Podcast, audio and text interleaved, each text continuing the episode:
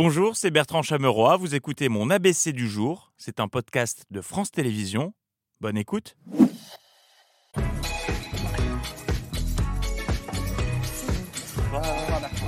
Salut Bertrand. Bonsoir à la une de ce. Nous sommes le 28 septembre. Voici ce que vous ne verrez pas dans l'ABC ce soir. Aurélien Rousseau, grand perdant du ni oui ni doliprane. Quelquefois du paracétamol parce que je n'ai pas le droit de dire doliprane. Perdu, vous venez de le dire. Vous ne verrez pas l'ambiance torride chez Public Sénat. Parmi les sujets euh, sur lesquels est attendue Elisabeth Borne, alors qu'on entend l'alarme au Sénat, Et Jean-Luc Mélenchon, hyper prêt pour son 20h hier. Bonsoir Jean-Luc Mélenchon. Bonsoir. Vous publiez demain. À la une de ce jeudi petit quiz niveau facile, euh, d'après vous, quelle antenne régionale de France 3 avons-nous, sur laquelle avons-nous jeté notre dévolu aujourd'hui? François Marseille. À mes côtés, comme toujours, quand il s'agit de politique, Jean-Luc Albertini, salut. Bonjour. Et France 3 Corse, qu'on adore. Dominique Moret, vous avez un premier invité euh, pour euh, des réactions. Non, vous êtes sur votre téléphone. Alors, on verra quand Dominique aura fini de jouer à Candy Crush. Et pourquoi France 3 Corse Car l'île de Beauté accueille est un invité spécial aujourd'hui.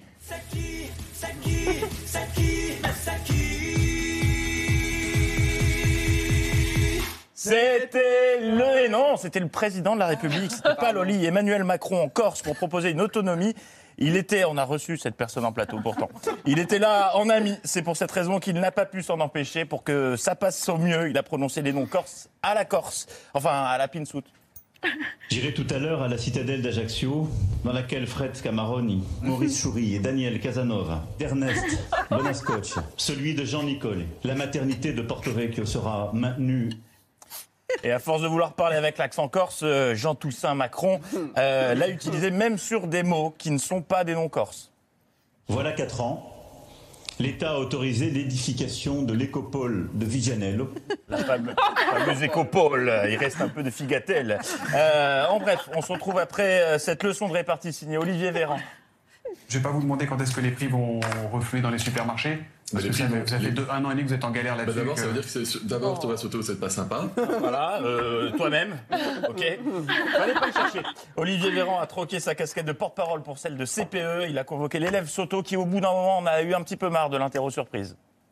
Il y a un an, quand on a présenté les, les prévisions de croissance et qu'on a dit qu'on ferait 1% de croissance, on nous a dit quoi, Thomas Soto? Vous n'y arriverez pas. On nous a dit optimiste et déraisonnable. Ouais. On a fait combien? 1% de croissance. 1% de croissance. D'accord. Il y a un an, quand on a dit que le chômage allait continuer de baisser, même si la croissance était moins forte, qu'est-ce qu'on nous a dit? Allez-y, allez-y. Optimiste et déraisonnable. Ouais. Oui, allez-y, parce que c'est pas c'est moi qui pose les questions normalement. Matinée compliquée pour Olivier Véran, car une fois l'interview terminée, il pensait rentrer tranquillement euh, dans son euh, au bureau, quoi. Mais pep, pep, pep, pep, ils l'ont rattrapé par le col. Vous aimez bien Monsieur Véran, Kamel le magicien? Il est venu voir mon Vous spectacle. voulez venir regarder le tour? Restez, restez, venez, venez, venez. Voilà, venez, exactement. Y a pas de problème. Bah, quand de com, on me demande si c'est une bonne idée. Il aurait mieux fait de l'écouter, sa conseillère de com. Monsieur Véran, on se connaît pas On se connaît pas Non. Non, grâce à Dieu. Monsieur Véran, non, je plaisante, je plaisante, je plaisante, je vous taquine. J'avais hyper peur d'avoir fait foirer le truc, mais en fait, c'est ambassadrice. ouais. Rassurez-vous, je suis pas au gouvernement. Et belle journée, monsieur Véran. Dans le reste de l'actualité, cette révélation, ce scoop, que dis-je, cette bombe lâchée euh, ce matin par Bruno Le Maire. Alors je vais vous faire une confidence ce matin, puisque nous sommes en petit format, en petit comité. Que va-t-il bien pouvoir révéler à ce Ça petit n'est pas comité toujours facile d'être ministre des Finances Waouh, j'étais pas prêt. Bruno Le Maire était aujourd'hui l'invité de l'Union des entreprises de proximité, l'UDP, comme on l'appelle euh, chez les initiés, car oui, là-bas, faut être initié. Si on n'a pas les références, on ne comprend pas toujours les vannes. La position défendue sur, par la Fédération du bâtiment, qui me paraît une position équilibrée et juste, mais par la CAPEB et la Fédération du bâtiment.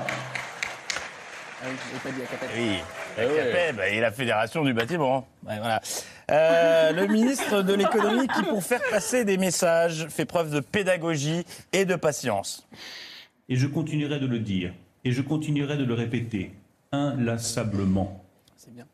Le nucléaire est une ligne rouge absolue du gouvernement français. Le nucléaire est une ligne rouge absolue du gouvernement français. Le nucléaire est une ligne rouge absolue Sérieux, du gouvernement Stop, et non, français. c'est un montage qui est hyper lourd, c'est la fin de la semaine, excusez-moi. Un chauffeur, une rencontre. Ah, j'étais persuadé qu'on était vendredi. Quel enfer. Une rencontre qui a eu raison du chauffeur de salle qui était visiblement en sommeil paradoxal puisqu'il lançait les applaudissements avec une petite euh, latence. Euh, le monsieur n'est pas le vrai chauffeur de salle, mais le son est d'origine. qui permet à chacun de construire sa vie. Vous pouvez compter sur nous en termes de prix de l'électricité. Enfin, sur le long terme, dans les pays d'Europe de l'Est, nous avons investi quelques fédérations que ce soit. Enfin,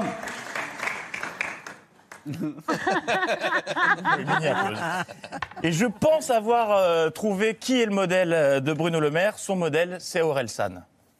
je veux simplifier tout cela. Une bonne fois pour toutes. Nous allons donc ouvrir. Moi, je suis un garçon basique.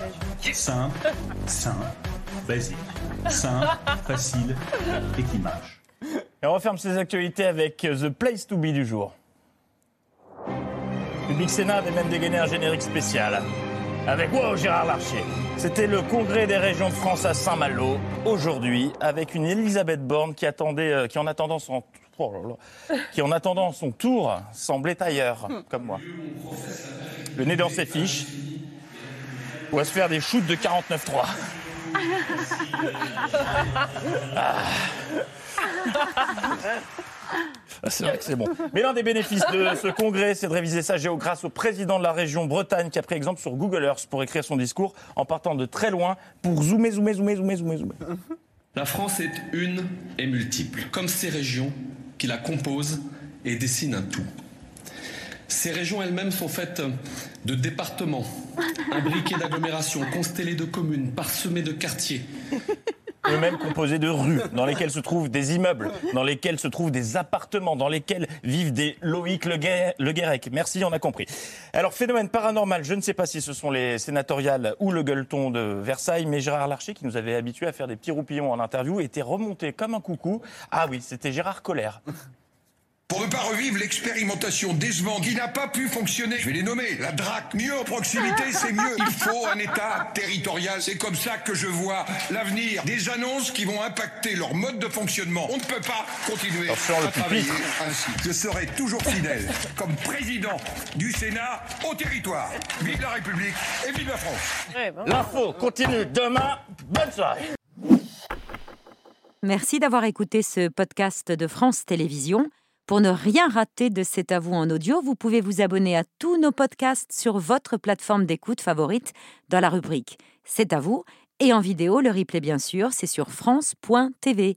À très vite.